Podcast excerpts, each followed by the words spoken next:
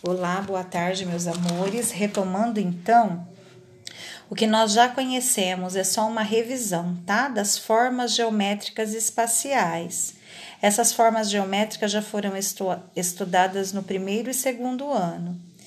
Nós temos aqui na página 100 uma caixa de presente, uma bola, uma lata de óleo, um chapéu de festa e uma caixa de sapatos são objetos comuns no nosso dia a dia, né? Mas agora nós vamos ver que cada um desses objetos possui algumas características que nós já vamos estudar.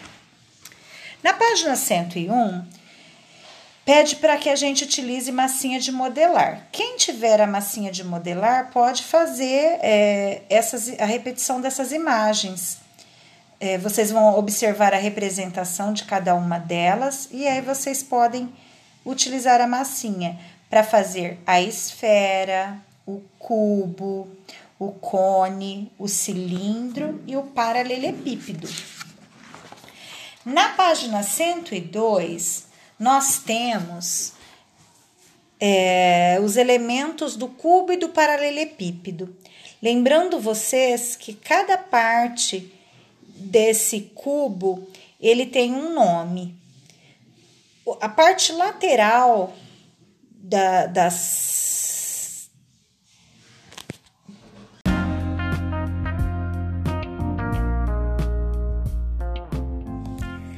nós temos nas laterais, a parte da lateral é chamada de face.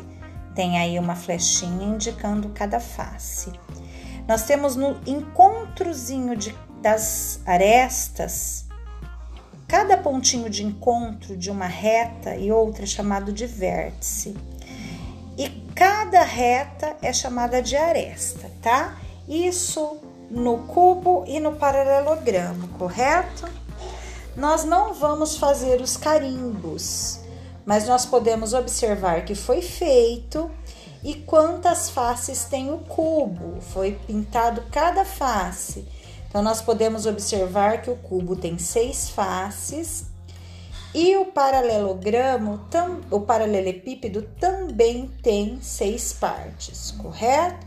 Que são chamadas de faces.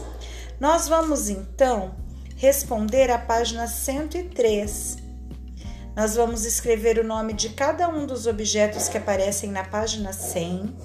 Se vocês forem em cima no texto, Ali eles já têm o nome de cada objeto e vocês vão relacionar esses nomes a qual figura da página 101 ele, ele está relacionado. Aí vocês colocam um nomezinho. Exemplo: caixa de presente está relacionado ao cubo. Muito bem.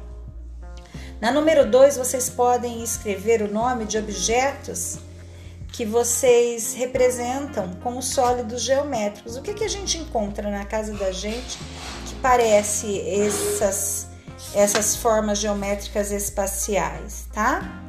Depois, na número 2, nós temos duas figuras geométricas espaciais. Eu quero que vocês coloquem para mim o nome dessa figura e a face dele, que forma geométrica ele parece ok? Um beijo, fiquem com Deus.